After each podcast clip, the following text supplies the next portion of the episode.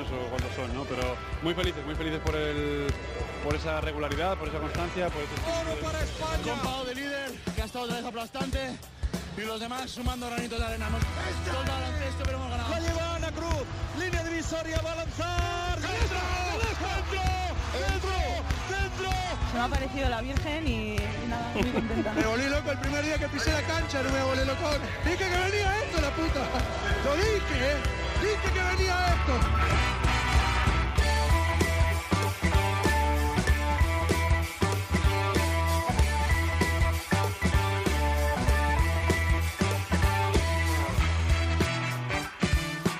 Bienvenidos Onda Ceronautas al tercer capítulo de la tercera temporada de Cuatro Cuartos. El 28 de marzo del 2019, una leyenda argentina y mundial como Manu Ginóbili va a ver su camiseta con el número 20 en lo alto del AT&T Center de San Antonio. Los Spurs rinden homenaje a Manu Dona, con quien conquistaron cuatro anillos de campeón de los cinco que tienen en el 2003, en el 2005, 2007 y 2014.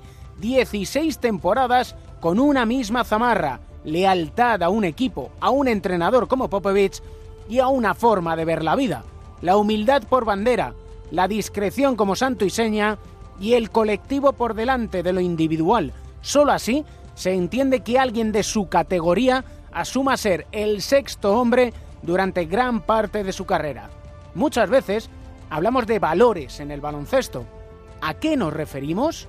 Ginóbili, por favor, ayúdame a explicarlo mejor. Lo más importante ni siquiera son los campeonatos, lo más importante son las historias, las experiencias, los amigos, el aprendizaje, ¿no? el aprendizaje de, de, de, los buenos momentos y de los malos momentos, eso es lo que determina siendo una mejor persona, un mejor padre, un mejor marido, un mejor ciudadano. Sergio García de Peiro da las últimas indicaciones, balón al aire, comienza el partido.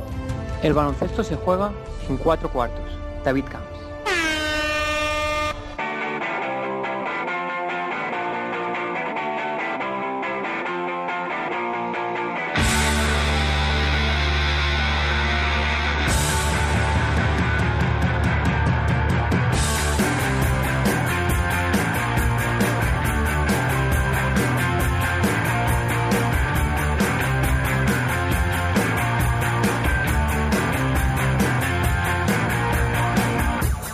Uno de nuestros jóvenes valores de la Liga Endesa, de la Euroliga, es jugador del Gran Canaria, es sueco y es Marcus Eriksson. Hola Marcus, ¿qué tal estás? Hola, ¿qué tal? ¿Cómo estás de la rodilla? Lo primero, ¿qué tal todo? Va muy bien, ahora todo va bien.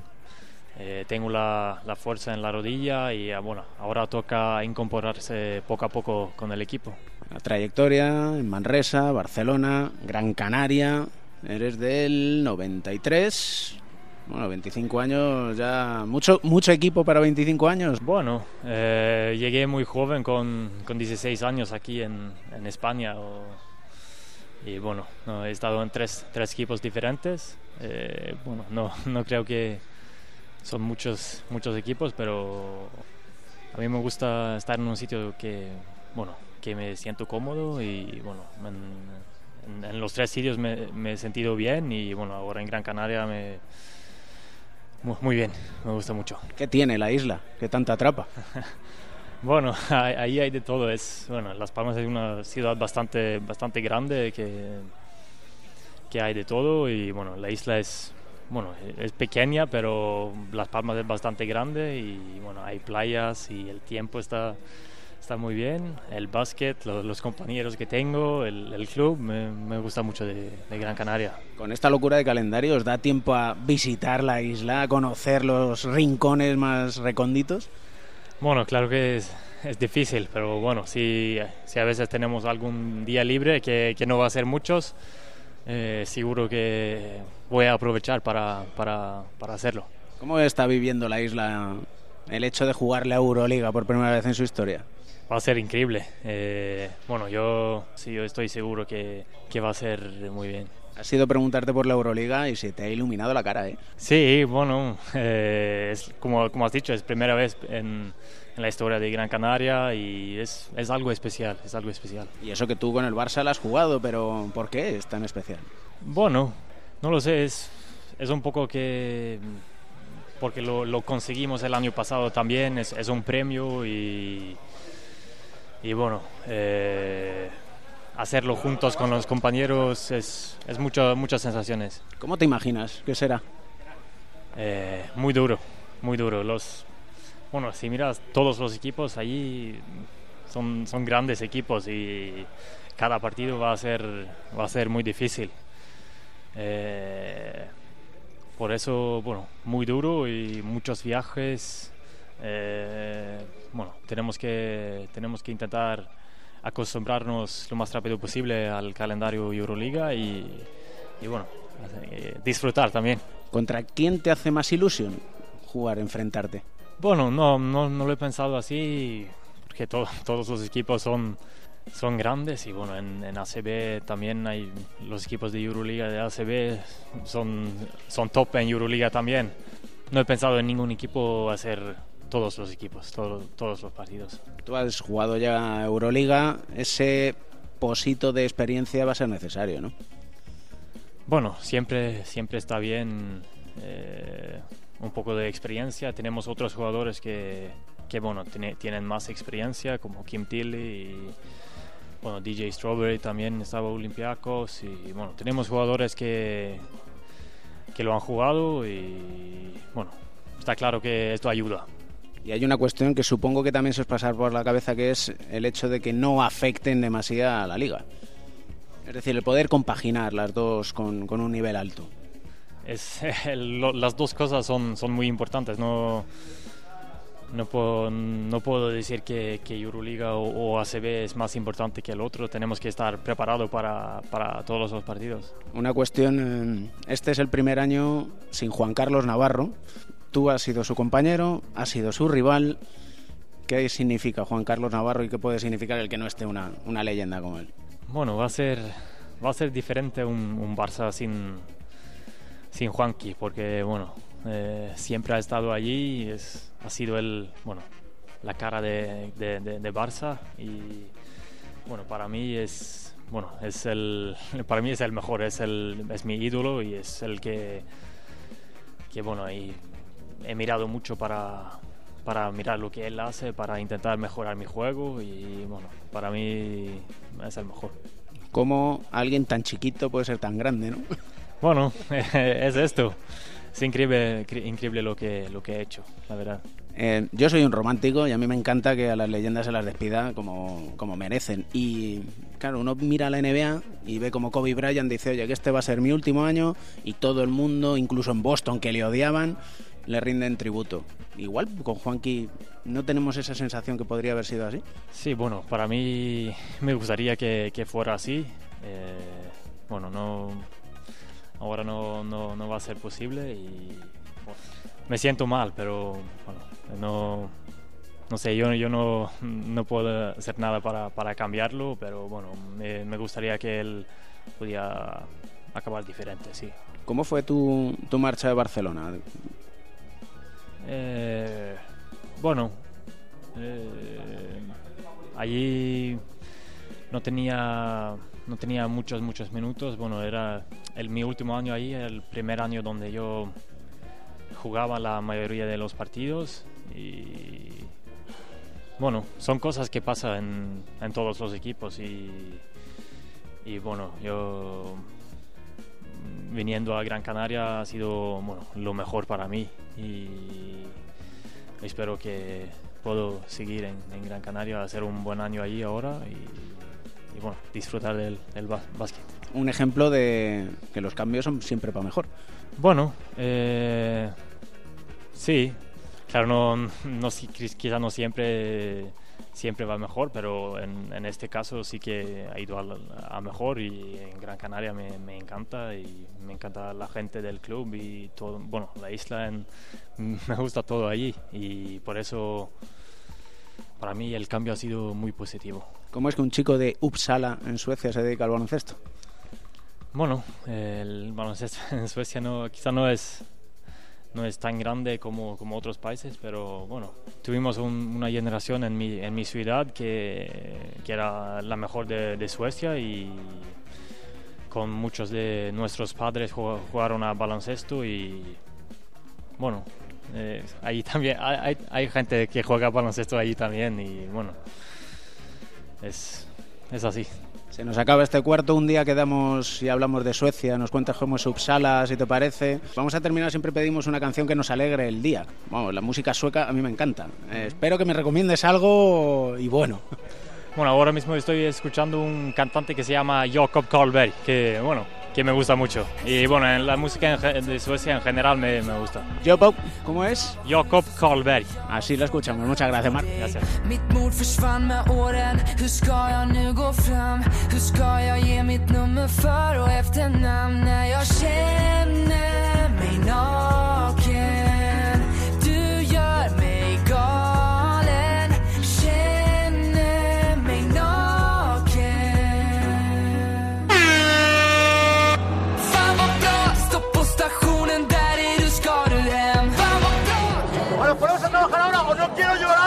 To. Y vamos a jugar en ataque como hacemos en los, en los entrenamientos. Si corremos, corremos. Si no, jugamos buenos compartimos la bola y seleccionamos tiros. Vamos a ponernos trabajando una puta vez en defensa. Llevan 30 minutos, 30 puntos, joder.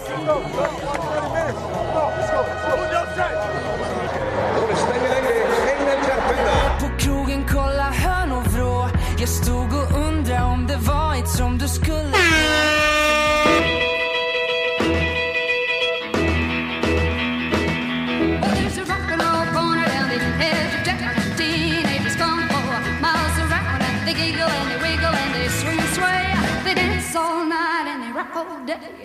Tiempo de análisis aquí en cuatro cuartos con nuestros analistas, como le gusta decir a uno de ellos, Pepe Catalina, Yu Llorente, ¿qué tal estáis? Muy bien, muy bien. Yo encantado de estar aquí con toda la audiencia y de estar también con vosotros, con David, sobre todo con Pepe. A David, a David le tengo un poco mal visto y Pepe es una persona de reconocida sabiduría en el mundo del baloncesto y de agradable conversación. Bueno, pues nada, muchas gracias por, por este comienzo. Ojalá todos sean así de buenos. Y también encantado de estar aquí, un día A- más. Así da gusto empezar un bloqueo y continuación, sobre todo con dos temas que tenemos encima de la mesa. Hay uno que nos gusta mucho y hay otro que nos va a gustar menos, ya, ya lo digo. El que nos gusta mucho y es el que teníamos pendiente del capítulo anterior, que es hablar de una estrella de nuestros banquillos, de nuestro baloncesto, como es don Ignacio Pinedo Borie. Eh, bueno, supongo que me toca a mí, ¿no? Eh, Ignacio fue un entrenador histórico de los años 60 y 70 del, del, eh, del bueno, el jugador antes, ¿no? Del Madrid, del estudiante, fue internacional. Y luego enseguida empezó a entrenar porque era una persona apasionada del baloncesto que tenía su vida profesional fuera de él, pero que le encantaba. Y él siempre, además, le, le comentaba, yo siempre decía una cosa, ¿no? Decía, a mí me gustaría, me gustaría morir con una canasta con una victoria en el último segundo, ¿no? con un tiro y ahí de la emoción y morir. ¿no? Esa era una cosa que contaba siempre. Quería comentar alguna de sus peculiaridades. Es curioso porque cuando nosotros le tuvimos en los años 70, a finales de los 70, en la selección junior, entonces, eh, bueno, estaba Epi, Fernando Ormay, estaba Iturrega, o sea, era una selección de mucho potencial. Nos llamó mucho la atención porque ya nos parecía un, técnico un poco pasado de moda, ¿no? O sea, como el, el, técnico así, pues eh, un poco el abuelo cebolletas y tal, ¿no? Y sin embargo, con el paso del tiempo te, te vas dando cuenta cada vez más que tenía razón. O sea, o sea, que porque él iba a lo fundamental del juego, o sea, no le importaban demasiado las las eh, otras cosas y de hecho él se preocupaba sobre todo de armar el equipo y de dotarle de, los fundamentos, ¿no? Al equipo. ¿eh? Entonces, eh, bueno, él era muy, era un gran seguidor de la, eh, pues, eh, de la garra, de, de, la, de, hecho él preparaba la defensa de, los equipos, de la garra, de, de jugar con velocidad. Él una, una de las cosas que hacía en los partidos, eh, perdón, en los entrenamientos, con cierta frecuencia era parar el juego para decir que tirases. O sea, él no quería ni movimientos de balón, ni, ni, ni siquiera en contraataque apurar la jugada, ni nada. Él quería, en cuanto hubiera una posición clara, tirar. De hecho, a, veces te sentaba en los partidos por no tirar. Llegabas ahí al banquillo y tú di- diciendo, bueno, pues que he hecho mal y tal. Te miraba así y decía, tiga, coño, tiga. Es que pronunciaba la, la R porque había estudiado en el liceo francés. Y, y, bueno, era bueno, era un personaje de estos que luego siempre te daba, no sé si, eh, si, te daba que comentar luego siempre los jugadores, no sé si os acordáis de, o conocéis la anécdota de Luis Aragonés, que en el partido de la final de la Eurocopa empezó a, a llamar a, a Balak, el jugador este alemán, le empezó a llamar Wallace para Sí. que se ri- para que se riera, ¿no? Y para bueno, pues eh, Ignacio era todo, todo el tiempo con pero con nuestros propios nombres, o sea, ¿no? no sé, a Villalobos le llamaba Villacampa y cosas de estas, ¿no? O ¿Y a ti? y a Pepe Arcega le llamaba Fernando y tal. A mí me estuvieron llamando Lorente pues dos años casi. Fíjate. Y era muy, era muy gracioso, pero luego le preguntábamos por Ignacio y tal, y nos miraba así como diciendo, hombre, pardillos, pardillos que... Y bueno, ya por último, para terminar, voy a comentar, bueno, se podrían comentar mil cosas, pero bueno, pues, claro, no, el tiempo que nos da es para, para lo que da, ¿no? Él cuando llegaban, empezaban las preselecciones y cuando llegaban todos los jugadores nuevos, el primer ejercicio que hacía siempre era un uno contra uno en todo el campo, eh, pero empezando los jugadores, los dos jugadores que iban uno a atacar y otro a defender, puestos cada uno en una intersección de la línea de fondo con las zonas, ¿eh? uno en cada una de las intersecciones. Y el balón en medio de la línea de tiros libres. ¿Se me entiende, no? De momento sí. Vale, bueno, entonces Ignacio pitaba y entonces eh, pues el, el que cogía el balón atacaba y el que no defendía, ¿no? Y a veces movían un poco el balón para un lado y tal. Es un ejercicio, bueno, pues eh, que lo hacen muchos entrenadores, que lo hacían, vamos. Y entonces cuando le preguntamos años después a Ignacio, digo, pero Ignacio, ¿para qué hacías eso? Dice, dice hay, hay, hay pardillos, el que se tiraba al suelo se quedaba en la selección, el que no se tiraba al suelo se iba para su casa. Y esa era un poco el- el- la manera que tenía él de, a, a través de pequeños detalles, de ver cómo, cómo, eh, cómo se iba armando el, el equipo que quería. Un equipo rápido, de defensa intensa, de jugadores aguerridos. Y de hecho él no, ni, entonces empezaban las estadísticas y no, no le gustaban ni las miraba. Ni las miraba. Tenía un dicho, eh, bueno, Malkovich me parece que tenía uno que decía algo así como que las estadísticas son como los bikinis, bueno, esto en fin, hoy en día suena un poco así, pero bueno, enseñan mucho pero ta- tapan lo más importante, ¿no? Es lo que decía Malkovich. Y eh, Fernando, y digo, Fernando, eh, Ignacio Pineda era mucho más directo y decía, y mucho más sencillo, y decía, de las estadísticas no me fío nada. Dice, lo que, de lo que digan las estadísticas yo opino lo contrario. Ignacio Pinedo, fallecido en el año 91, una de las imágenes de estas que se quedan siempre, Pepe, yo por lo menos así lo recuerdo, es precisamente ese partido del Real Madrid de la Copa Korak frente al Cantú italiano, en el que le dio el infarto.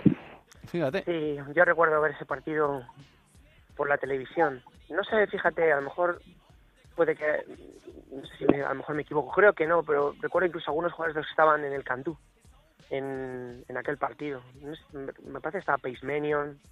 eh, Sí, sí, sí, estaba sí, sí. estaba Menion, que, que era un americano de blanco, jugó mucho tiempo en Italia, era un jugador importante.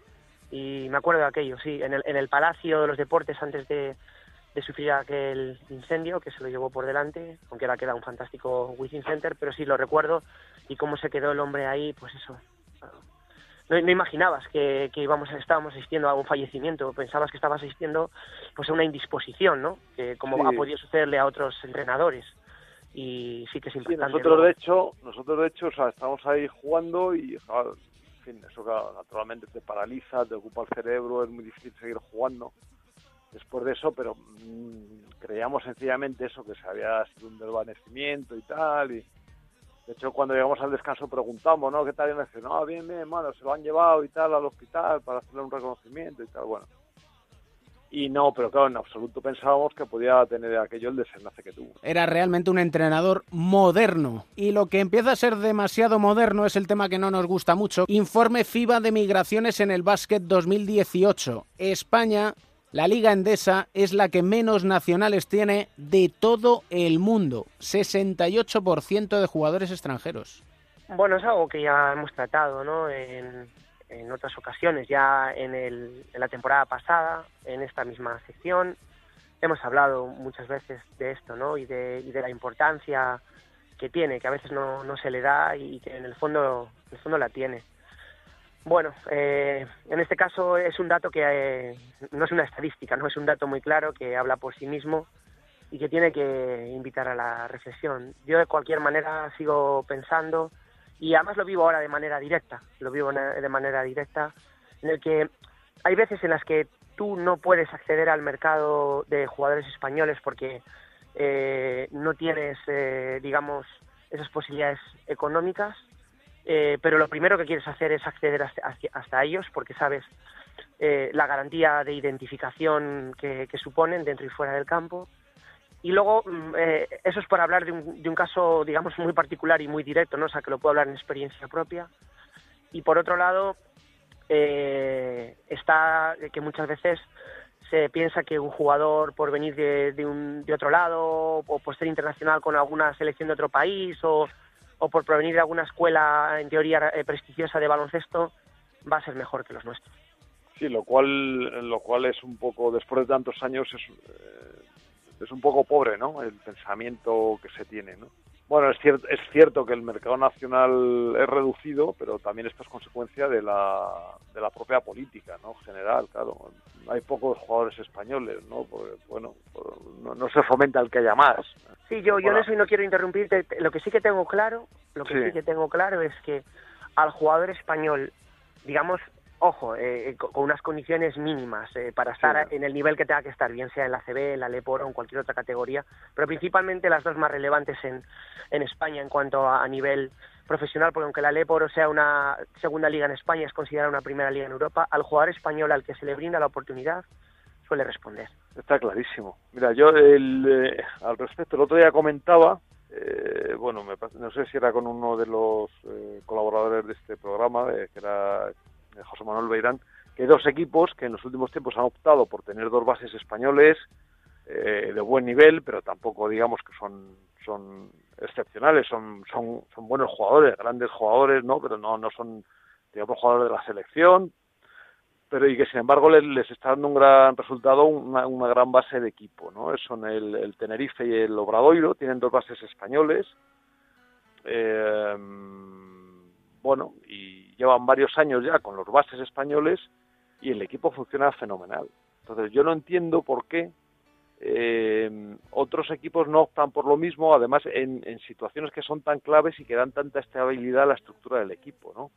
Eh, tenemos un caso en eh, me, me duele mucho no comentarlo porque también en cierta forma en cierta forma es eh, en mi casa mis hijos han jugado en el estudiantes y yo siempre me he sentido muy cercano a su, a su filosofía pero el caso de Jaime Fernández en el estudiantes mm, es paradigmático en este sentido no es que Jaime se va aburrido de que no le den las oportunidades para ser el jugador que es ahora y bueno, no, realmente hay cosas que son difíciles de entender, ¿no? El, eh, bueno, pero bueno, esto es lo que hay, esta es la realidad que tenemos, ¿no? Esta es la, y yo creo que desde mi punto de vista, eh, y, bueno, desde nuestro punto, creo que Pepe también en esto tenemos la misma opinión, es, es equivocada. Ahora es difícil de cambiarlo porque está muy establecida y porque es la tendencia de los clubes desde hace muchos años.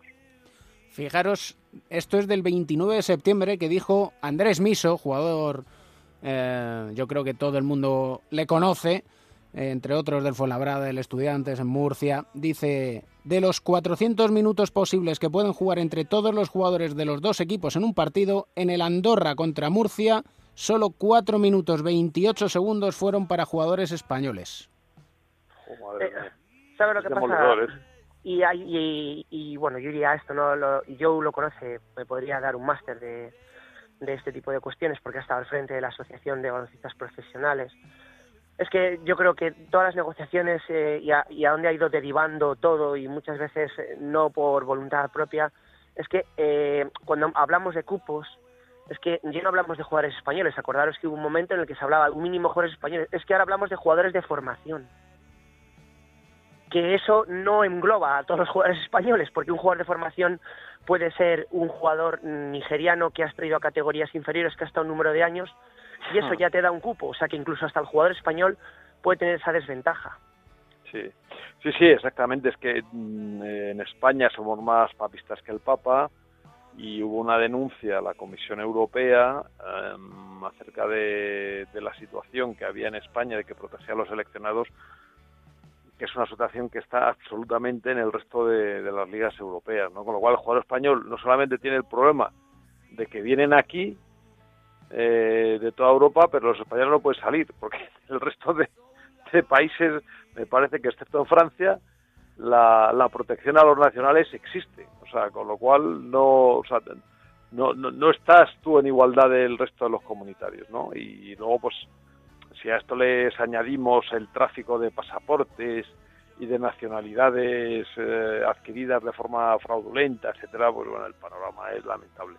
En esto han tenido mucha culpa que ver eh, determinados agentes y también determinados clubes que se han dedicado a, a que esto prolifere, ¿no?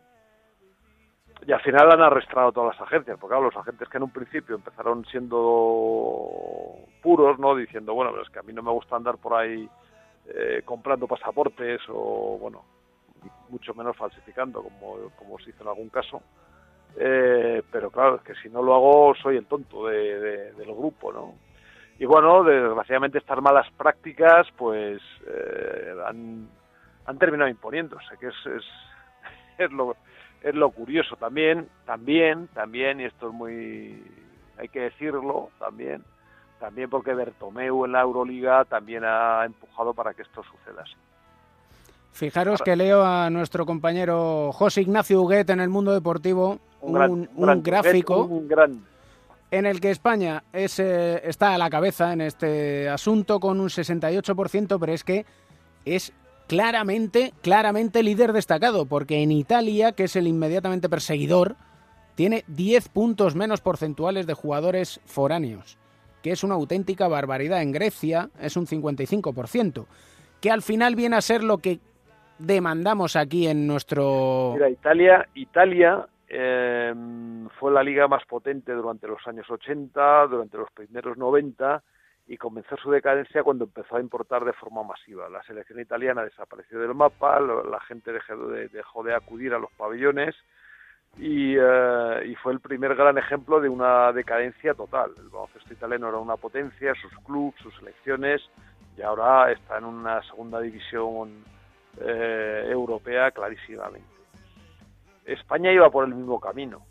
España, eh, pues hubiéramos acabado más o menos como Italia. Es cierto que también hemos perdido mucha presencia, pero bueno, esto es en los medios y, en fin, esto es eh, para otro debate. Pero nosotros tuvimos la suerte, la inmensa suerte, de que apareció una generación que consiguió que, que el baloncesto se siguiese, del, del baloncesto se siguiese hablando.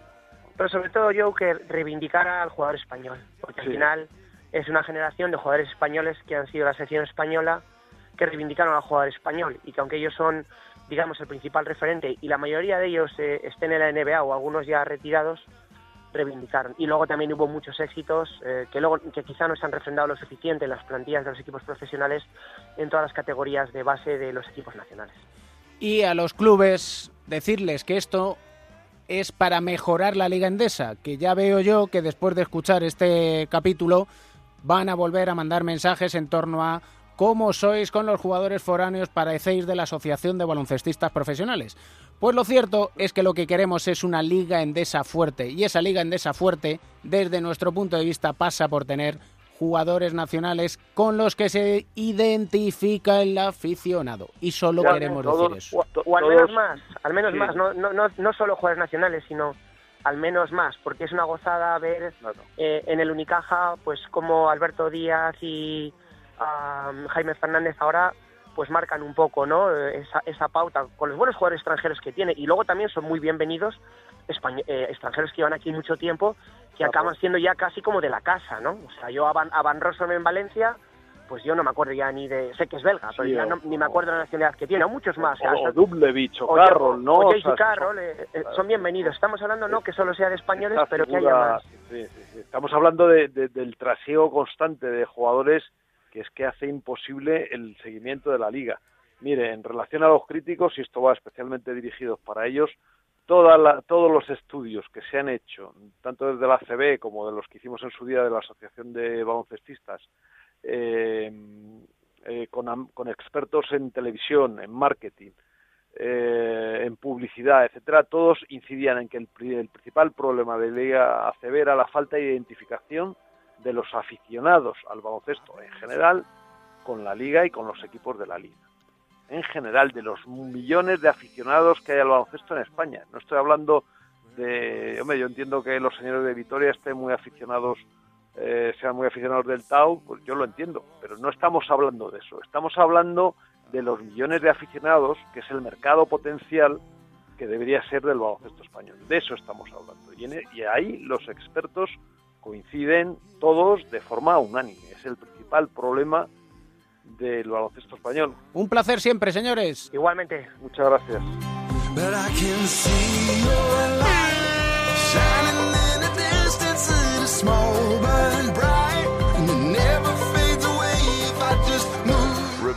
Up, good speed, the lob up top, and Rudy pops down the, the two pointer. Utah Crowder puts it on the floor.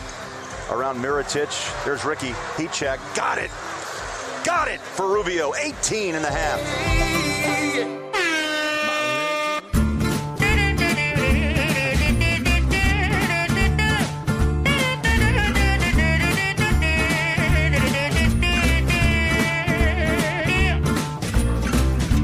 Tercer cuarto en marcha y lo hacemos como siempre para hablar de psicología del deporte con nuestro medallista olímpico y psicólogo del deporte, José Manuel Beirán. ¿Qué tal estás? Hola David, muy bien, encantado. En nuestro diván de Beirán nos vamos a poner cómodos, sobre todo para deleitarnos viendo el vídeo de Clay Thompson anotando 14 triples y eso nos lleva, tú como tirador, raza blanca tirador, que diría nuestro añorado Andrés Montes, a un tema muy importante y es, lo hablábamos fuera de micrófono, la confianza que tiene Clay Thompson en el tiro, que curiosamente esta temporada, en el inicio de temporada, no estaba lanzando bien. Sí, eso es lo más curioso, que es que estaba tía, tenía un porcentaje muy bajo. Yo creo que también le pasó durante los Juegos Olímpicos que los primeros partidos mmm, tenía un porcentaje muy bajo, se le veía eh, tirando incómodo, pero no dejando de tirar en ningún momento y acabó tirando estupendamente. Es un poco lo que le ha pasado esta semana. No tenía un buen porcentaje, no estaba jugando bien. Primero, él tiene confianza, un buen tirador siempre tiene confianza en sí mismo o debe buscar esa confianza en sí mismo, pero también tenía confianza del entrenador. No le sientas porque haya fallado dos tiros seguidos. Tú sabes que es un buen tirador, que es lo que mejor hace y sigues y le transmites esa confianza dándole tiempo, sentándole, que es, a mí para un, para un jugador me parece fundamental. Cuando le sientas a un jugador porque ha fallado dos o tres tiros, no es un castigo, y eso el entrenador tiene que dejarlo claro. No le siento eh, como castigo por haber fallado tres tiros, te siento porque no estás en un buen momento, estás quiero que te sientes, que te tranquilices y volverás a salir otra vez a tirar, pero no te estoy castigando. Entonces, al final, la confianza en, en para un tirador no es estar convencido de que de que vas a meter ese tiro. Eso no es confianza en, un tirador. Confianza es no pensar en nada. Es saber que tu trabajo es ese. Si tú tienes un tiro bueno, bueno sales con un defensor con tiempo suficiente como para poder tirar. Confianza es recibir y tirar sin pensar en nada. Eso es tener confianza, no pensar. No es decir, esta la meto seguro, que es lo que se piensa alguna vez cuando los pequeños, los niños piensan, no, no, es que esta la voy a meter seguro en un tiro libre. Así. Si tú piensas eso, eso no depende de ti al 100% meterla. Entonces, si luego la fallas, vuelves a repetirte, la próxima la meto, vuelves a fallar y vuelves a repetirte, la próxima la meto. Si es así, llega un momento en el que ya es una bola demasiado grande. Es mucho mejor recibir y tirar. En un tiro, por supuesto, que esté bien hecho, claro. Y, claro, dices, lo suyo es no pensar en nada, pero ¿cómo hacemos para no pensar? Porque digamos que el juego del baloncesto lleva muchas veces, por la defensa del rival, por tu situación personal, por lo que sea, a pensar. ¿Sabes lo que pasa? Si tú le preguntas a un jugador que el día que mejor ha jugado de su vida, ¿en qué pensaba? Pues tú lo estás viendo jugar y estás diciendo, tiene las cosas clarísimas, cómo, cómo está pensando, qué fácil lo hace todo. Te va a contestar siempre lo mismo, que no pensaba en nada, que salían las cosas solas. Claro, para eso ha habido que repetirlo muchísimas veces en los entrenamientos. Muchas veces tienes que tener una buena técnica de tiro o de mm, movimiento de pies para poder tirar. Entonces es cuando las cosas salen solas. Tú sí tienes que pensar, pensar solamente es en hacer las cosas bien. Por ejemplo, si tú tienes tiro, y desde una zona en la que mm, tienes un gran porcentaje, un buen porcentaje, y tienes distancia suficiente, tienes que tirar. O sea, tienes que hacer las cosas, eh, lo que depende de ti, es- eso sí que tienes que hacerlo, lo que depende de ti. Y depende de ti, por ejemplo, en un tiro libre, pues hacer una rutina consistente, siempre una misma rutina, en que no vengan pensamientos negativos, eso se entrena también, naturalmente. Y entonces, eso depende de ti, eso sí que lo tienes que hacer. Pero luego el decir, esta entra seguro, no. Porque si luego no entra, tienes que volver a repetírtelo otra vez. Lo único que tienes que hacer son cosas que dependan de ti. Y un tirador, mm, lo que depende de él es si tiene tiro, recibe, tira. Hay jugadores que necesitan dos metros para tirar y otros jugadores, pues eh, Carroll, por ejemplo, que necesita cinco centímetros más o menos, una cosa así. Es decir, que lo que hace falta es que el jugador tome buenas decisiones. Eso es, que tome buenas decisiones y que esas decisiones, pues que, que, que- que todo dependa de él. O sea, esa es la decisión de decir, bueno, yo si tengo que tirar en un buen momento, sé cuándo tengo que tirar, eh, cuando tengo espacio suficiente desde el sitio en el que suelo tirar normalmente en los entrenamientos, o practicar, o tirar más veces, o estoy más a gusto. También depende un poco de la situación del partido. Claro, si el entrenador en ese momento quiere que juegues más tiempo o que hagamos que se juegue más eh, con los pivots y tal, bueno, pues en ese caso a lo mejor no, no puedo tirar ese tiro. Pero si no es así, siempre un tirador, si recibe en un sitio en el que suele tirar, debe tirar sin pensar en nada. Y la labor del entrenador, en el caso de que, por ejemplo, ahora con Clay Thompson, que no tenía un buen porcentaje de tiro, es probablemente no el hecho en sí mismo de decirle tú sigue tirando, sino el mostrarle cuándo ha ejecutado bien, aunque no haya metido ese triple. Sí, no es decirle este tiro, eh, a ver si lo metes, que llevas fallado, no sé qué, sino este tiro estuvo mal hecho, por ejemplo, porque aquí tenías un defensor demasiado cerca o porque tenías otro jugador que está que podías haberle dado el balón que está mejor situado que tú, por- eso sí. Pero no, no que hayas, bueno, sí, por supuesto, si ya es un tirador que todavía no está muy, muy hecho, sí que le puedes decir si comete algún error eh, técnico, ¿no? que no estira el brazo, que ha tirado al caer, por ejemplo. Muchas veces, bueno, prácticamente siempre que tiras y el tiro es un poco corto, entre o no entre, aunque toque el primer aro, es porque no has utilizado las piernas, es porque estás tirando al caer. Eso sí te lo, se lo puedes decir. Pero no, pero mm, no es decirle a ver si la- a ver si metes una. Si, si dices eso, algunas veces lo haces porque ves que el jugador tira demasiado relajado. Entonces, tienes que decirle que tire con más tensión. Pero diciéndoselo muy claro, o sea, ¿por qué es? no estás utilizando las piernas? Si lo que le dices es estás tirando demasiado relajado, a lo mejor el jugador no sabe exactamente qué es lo que le quieres decir. Y lo que estás metiendo son más, más líos en la cabeza. Un jugador, la confianza en el tiro también es, eh, es eh, no pensar, o sea, no tener pensamientos ni positivos ni negativos, simplemente es recibir y tirar. No es, eh, no es pensar que, tengo que estirar el brazo, que pensamientos técnicos. Cuanto menos pensamientos técnicos tenga, muchísimo mejor. Naturalmente, habiéndolo repetido miles de veces en los entrenamientos o tú solo haciendo tiro. Que es muchas veces lo que vemos en vídeos, como por ejemplo antes de los encuentros que puedan realizar pues, Sergio Rodríguez o el que es más viral, como se dice en internet, que es Stephen Curry. Todo esto escuchándote me lleva a un tema que es que lo llevamos comentando de fondo desde el principio de esta temporada y es el hecho de cómo decir las cosas, el hecho de la comunicación entre entrenador y jugador. Y de eso, si te parece, podemos hablar en el siguiente capítulo. Muy bien, de acuerdo. Un placer como siempre, maestro. Muchas gracias, para mí también.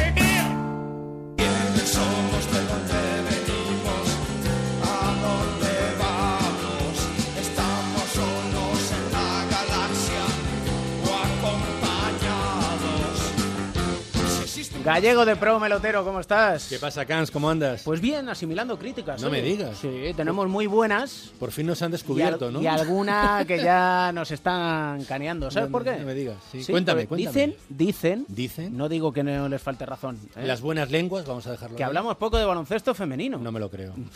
Como te lo estoy contando. Bueno, pues Ante eso- lo cual, mm, hay Yo que hacer ten- algo. tengo una solución. ¿Sí? Sí. Te traigo hoy a una de las mejores bases de la Liga Femenina, de la Liga Día. ¿Qué te parece? Eh, y no hablamos de Laia Palau. ¿No? Hablamos de la líder del equipo de Cáceres, del Alcáceres. Hombre, Mr. Chip va a estar contento Mr. entonces. Y Javier Ortiz también, También. Pujaco Cesto. Eh, te hablo de Gaby Ocete, que además fue la MVP de la primera jornada de la Liga Día, con 30 de valoración. Y que es internacional. Fue internacional, sí. Sub 16, sub 18 y sub 20. Dos horitos tiene en su casa. Gaby, ¿qué tal estás? Hola, buenos días. ¿Te puedes creer que nos dicen que no hablamos de baloncesto femenino?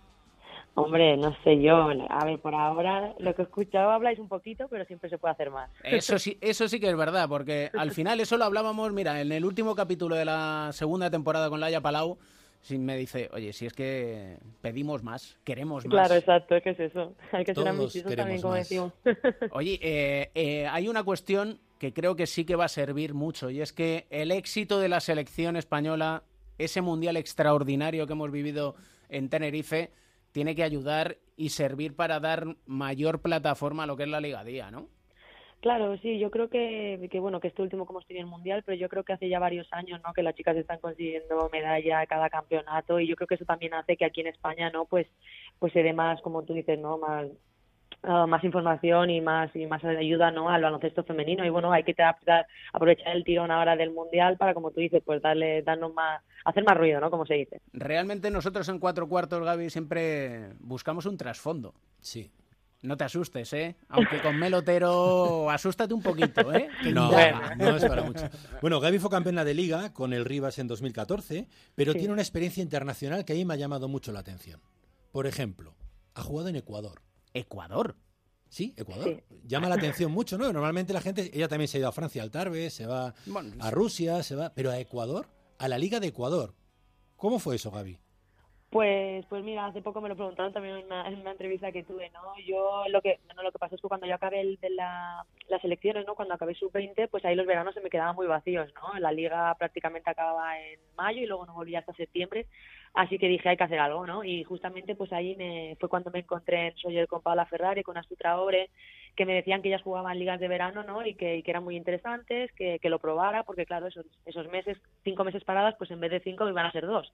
Entonces, ¿no? Intenté primero Argentina, que me fui a Argentina, y tuve una pequeña experiencia, luego Ecuador y luego Paraguay, y bueno, yo, yo lo opino así, de todas las ligas se, se aprende, ¿no? Todos, todos los países tienen baloncestos diferentes y contra más que puedas aprender y más puedas tener dentro, pues mejor. En Ecuador fuiste MVP de la liga, además. Sí, sí, sí.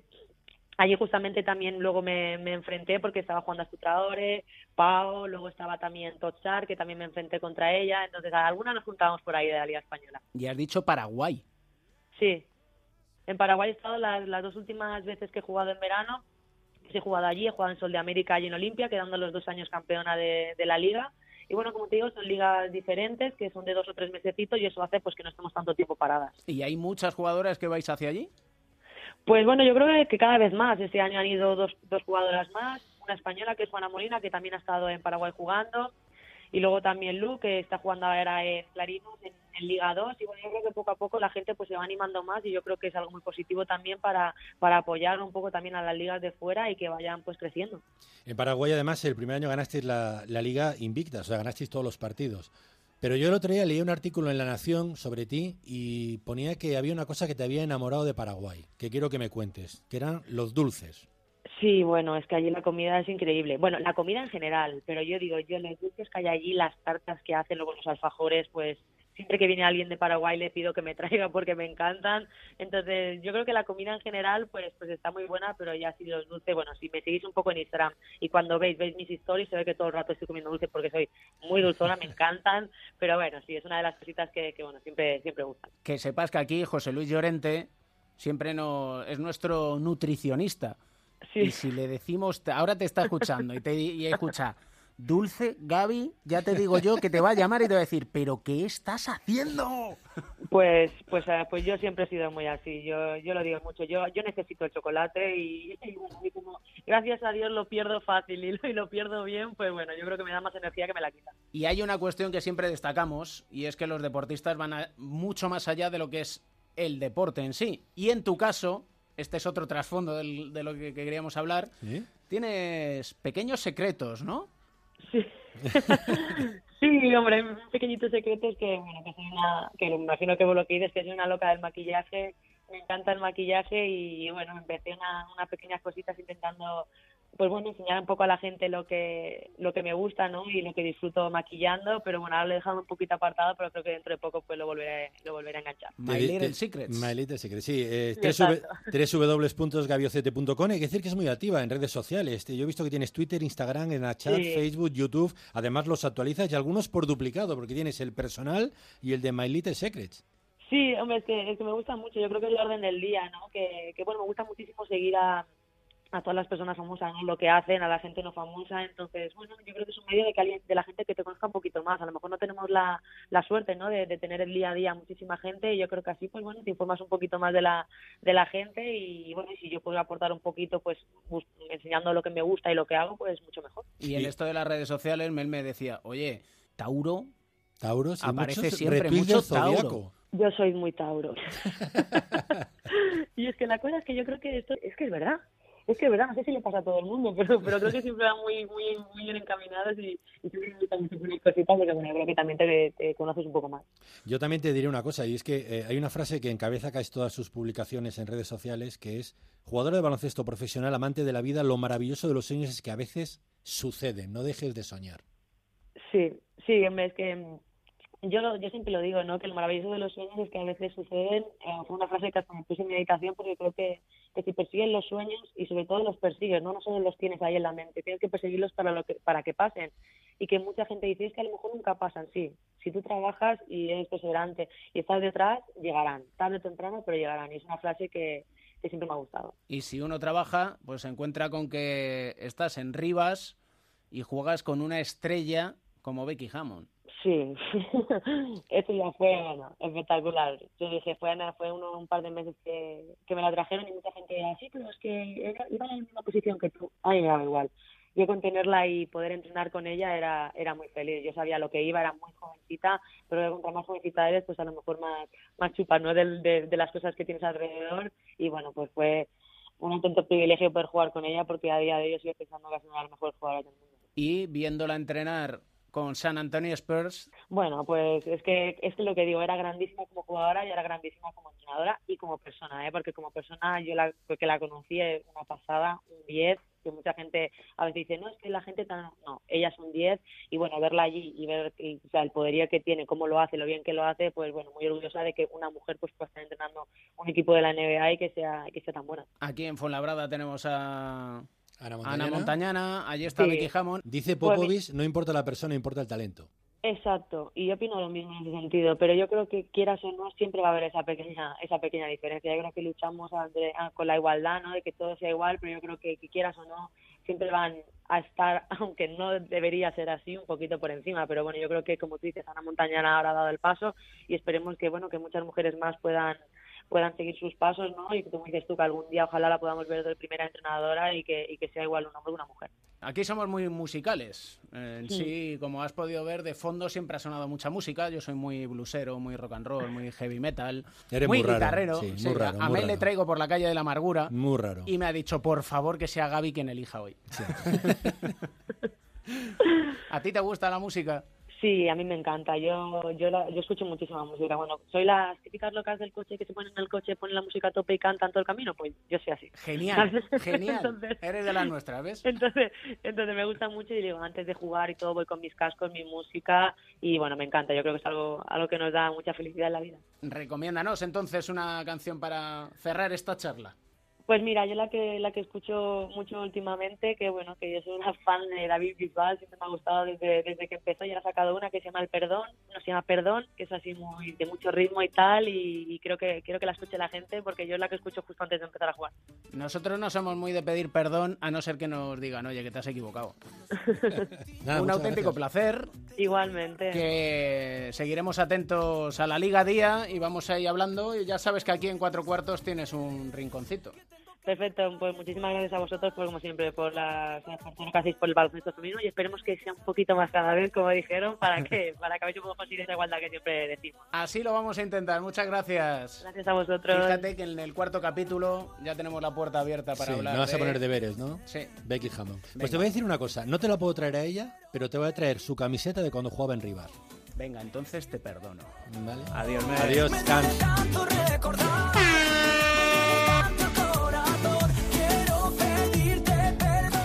seconds against Stevenson. Rudy.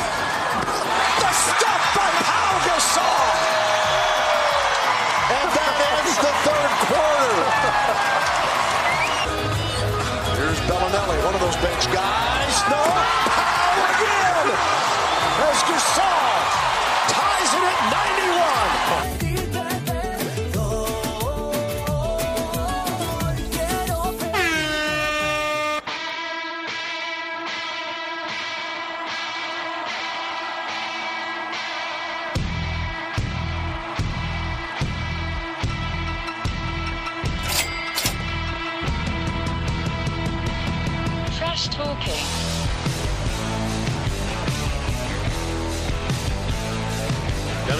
Caja registradora, tú. Sí, señor, Pereiro. La crónica en rosa empieza fuerte. ¿Qué es, por, qué es por lo que trinco, no, Sergio? Es que Lo- lo- a, bolsinas, a bolsinas llenas, como decía un amigo mío. Sergio García de Peiro va a crear ahora un trash talking total entre Pereiro y Edusel porque a uno le hemos subido el sueldo Sí. y al otro Y no he sido yo. y al otro más.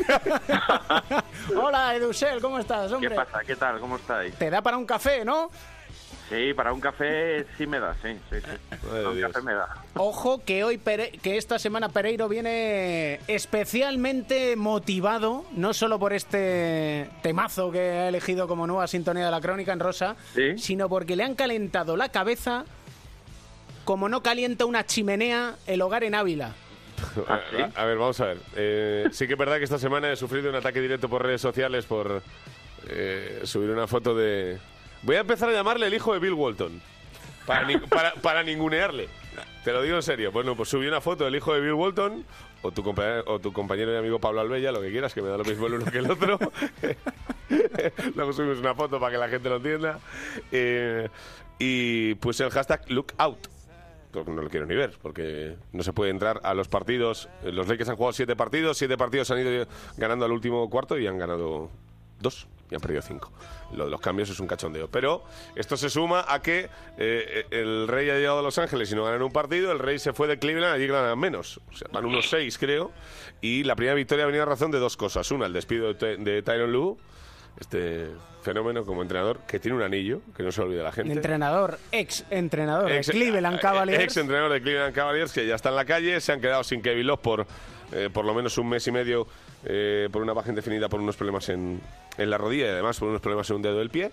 Y eh, fuera de todo esto ha recibido una llamada de LeBron James antes de ayer diciéndole que no se preocupe que su nueva oportunidad va a llegar pronto.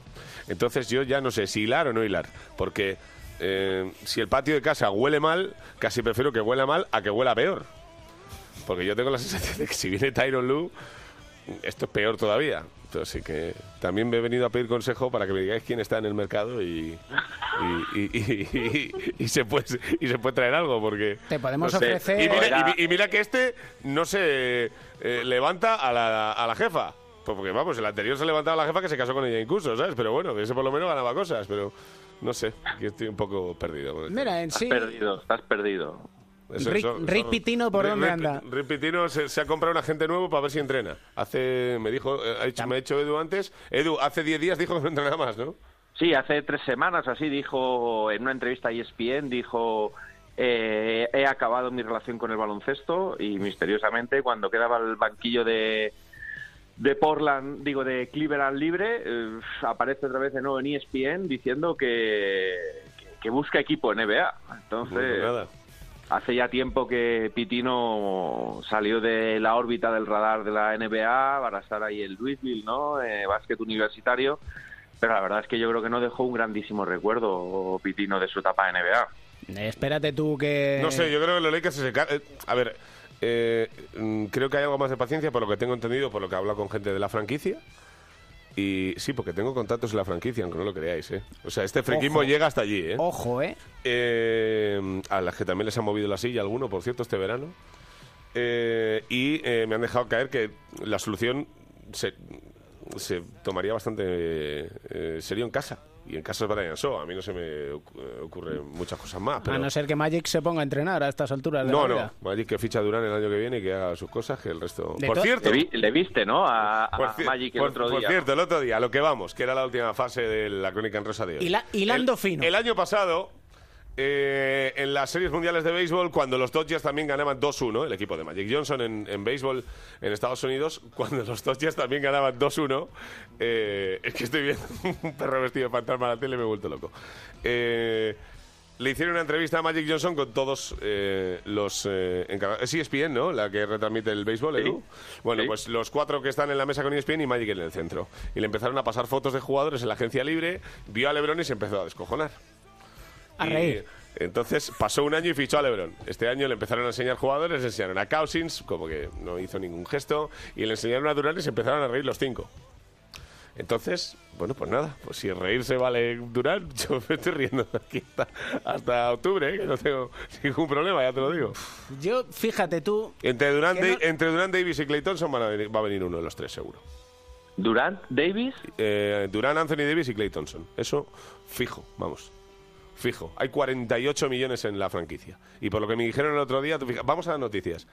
Eh, hay eh, tres pivots en el mercado en los que los Lakers de aquí al cierre de la ventana de traspasos en febrero se van a ir a por ellos. Uno de ellos es Margasol. Lo que no sé es qué le van a dar a Memphis que le guste. Porque vamos, le das a Caldwell Pope y a Josh Hart y te dicen que vale, que te mandan las botas de, de Mark, pero que no te mandan el muñeco. Entonces, ya te digo, ahí hay, hay cositas que veremos a ver qué pasa. Sería, sería bonito el retorno de Mark, ¿no? Va. Eh, por los Lakers Sí, señor. y traspasado por los derechos de Pau, ¿no? Eh, yo en su día, cuando traspasaron a Pau a los Lakers, a mí... Y, y cuidado, y cuidado con Pau Gasol también, ¿eh? Lo dejo, Yo- yo lo fui- dejo yo caer ahí, a- ¿eh? Yo, yo fui a cubrir el primer partido de, de- de Pau con los Lakers en casa y, estoy, y tuve la oportunidad de hablar con el antiguo dueño de, de- de los Lakers, con, con el difunto, Jim eh, con Jim Bass, y me habló maravillas de, de Marc Gasol, por lo que le habían comentado el entonces ojeador internacional de los, de los Lakers, que es Adam Filippi, que luego a su vez pasó por Charlotte y ahora está en Sacramento con Vlade Divac y con Stojakovic y hablaba maravillas de él, dijo, pero es el, precio, es el alto precio que hay que pagar por tener a, a un grandísimo jugador como Pau Gasol. Dice que es el, el presente y Marc es el futuro. Mira, tiene pinta. Oye, ¿qué- hay, que otra llamar, cosa- hay que llamar a Maceiras un día si te ot- apetece. sí, otra cosa es que Margasol vaya a querer algún día dejar Memphis. No, no, Marga, eh, Margasol, si Vamos. le traspasan, tiene bastante poco que decir. O sea, No. las cosas como son. O sea, ahí coge, en- mueve fichas y al jugador le preguntas. O sea que. Bueno, en Memphis sí le preguntan a Mark. Bueno. ¿Verdad, Edu? Bueno, Memphis, eh, Marc está muy identificado con la ciudad. Hay que recordar que él se crió prácticamente allí. Y le, cuando pagan, y le pagan una pasta. le pagan una pasta. Él tiene a. No recuerdo mal si Mike Conley fue. eh, eh, ¿Cómo se llama? El- en, en la boda de, de Mark. No recuerdo El si padrino. fue testi- testigo. No sé Fue si testigo. recuerdo, fue uno de los testigos. O sea que. Que bueno, vamos a ver. Pero vamos, la verdad es que Memphis, yo qué sé, mm, Sí, va sí, un poco sí, sí. a la. Cua- cua- 4-2. perdió su oportunidad hace años y cuando estaban allí con Tony Allen, con compañías de Randolph, compañía, ¿no? Eh, pero bueno, vientos nuevos por la ciudad de, de Elvis. Veremos a ver si vemos de nuevo a un Gasol, Pau o Mark Eso es. en Los Ángeles, pero hemos de echar el O cierre. un- o un López. O un López. Que no es Brook. Pues será Robin. Pues ya está. Si no, no- no va a ser José Luis. De los bosques.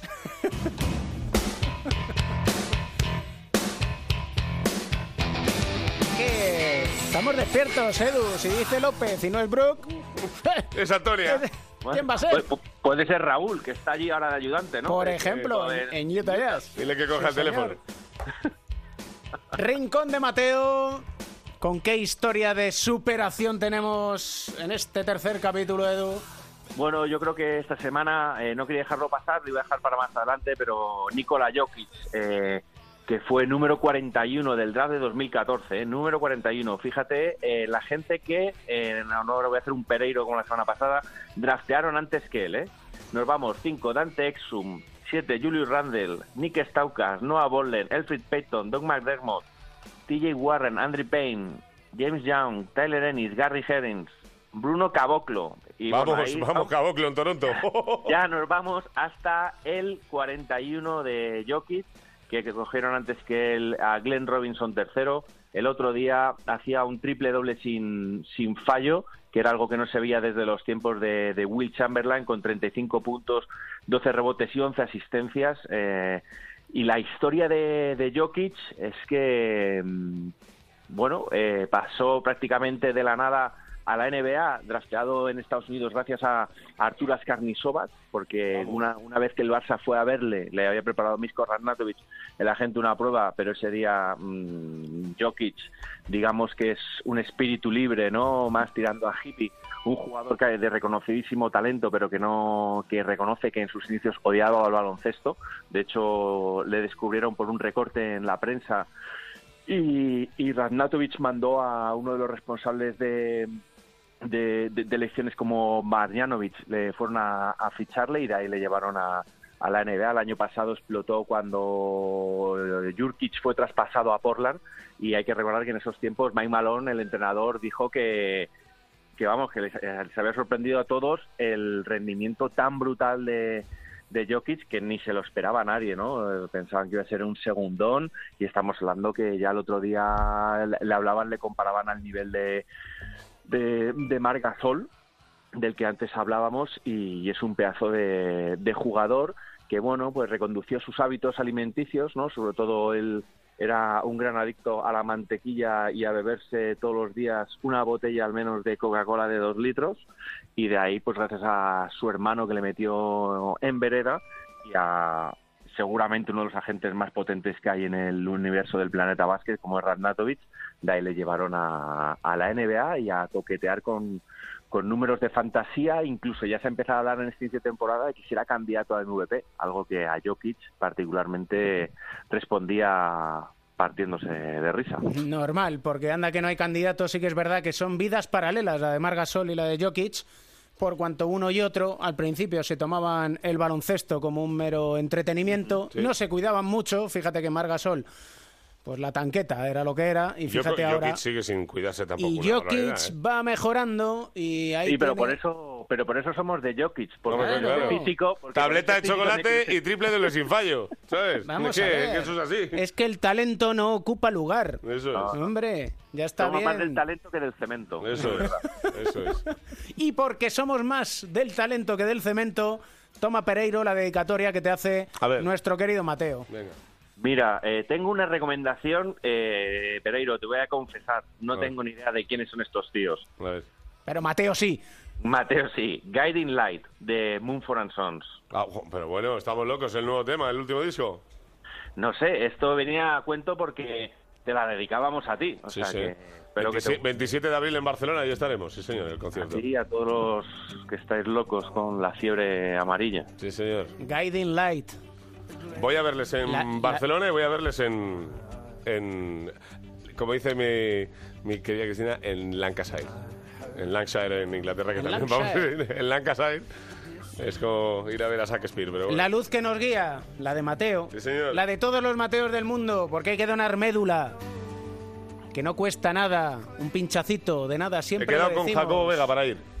Pues claro. A donar médula, que lo Ahí sepas. estamos. Quedamos el otro día después de la carrera del Gran Premio de México. Mucho tardaba Jacobo en unirse. Dejé le da cosilla como a mí, entonces vamos los dos juntos y nos pasa. Es que no pasa nada. Bueno, una pero- analítica de sangre, una Bueno, analítica. pues vamos los dos y ya está. ¿A ti te da miedo que te, den- que No me te extraigan toques. sangre? No me toques, que soy más del cemento que del toqueteo. Ojito, eh. Ojito con el cemento que tiene en la cabeza aquí el señor Pereiro.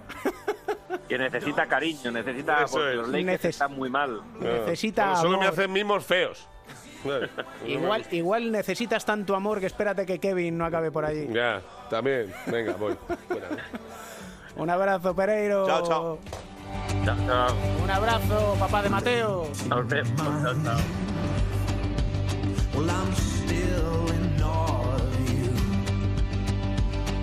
Hasta aquí el tercer capítulo de la tercera temporada de Cuatro Cuartos, Manu Ginóbili. Una de sus grandes frases del astro argentino es hoy valoro más el camino que la meta. Y en eso estamos nosotros. La meta no sabemos cuál será. El camino lo tenemos muy claro. El del baloncesto.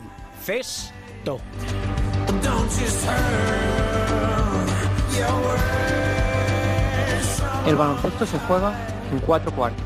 David Campos.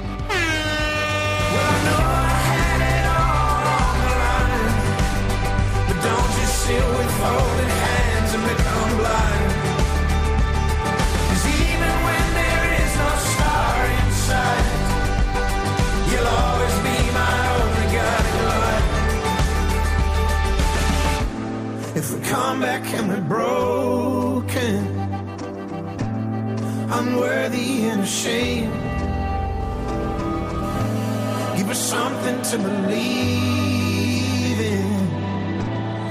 know, go your way.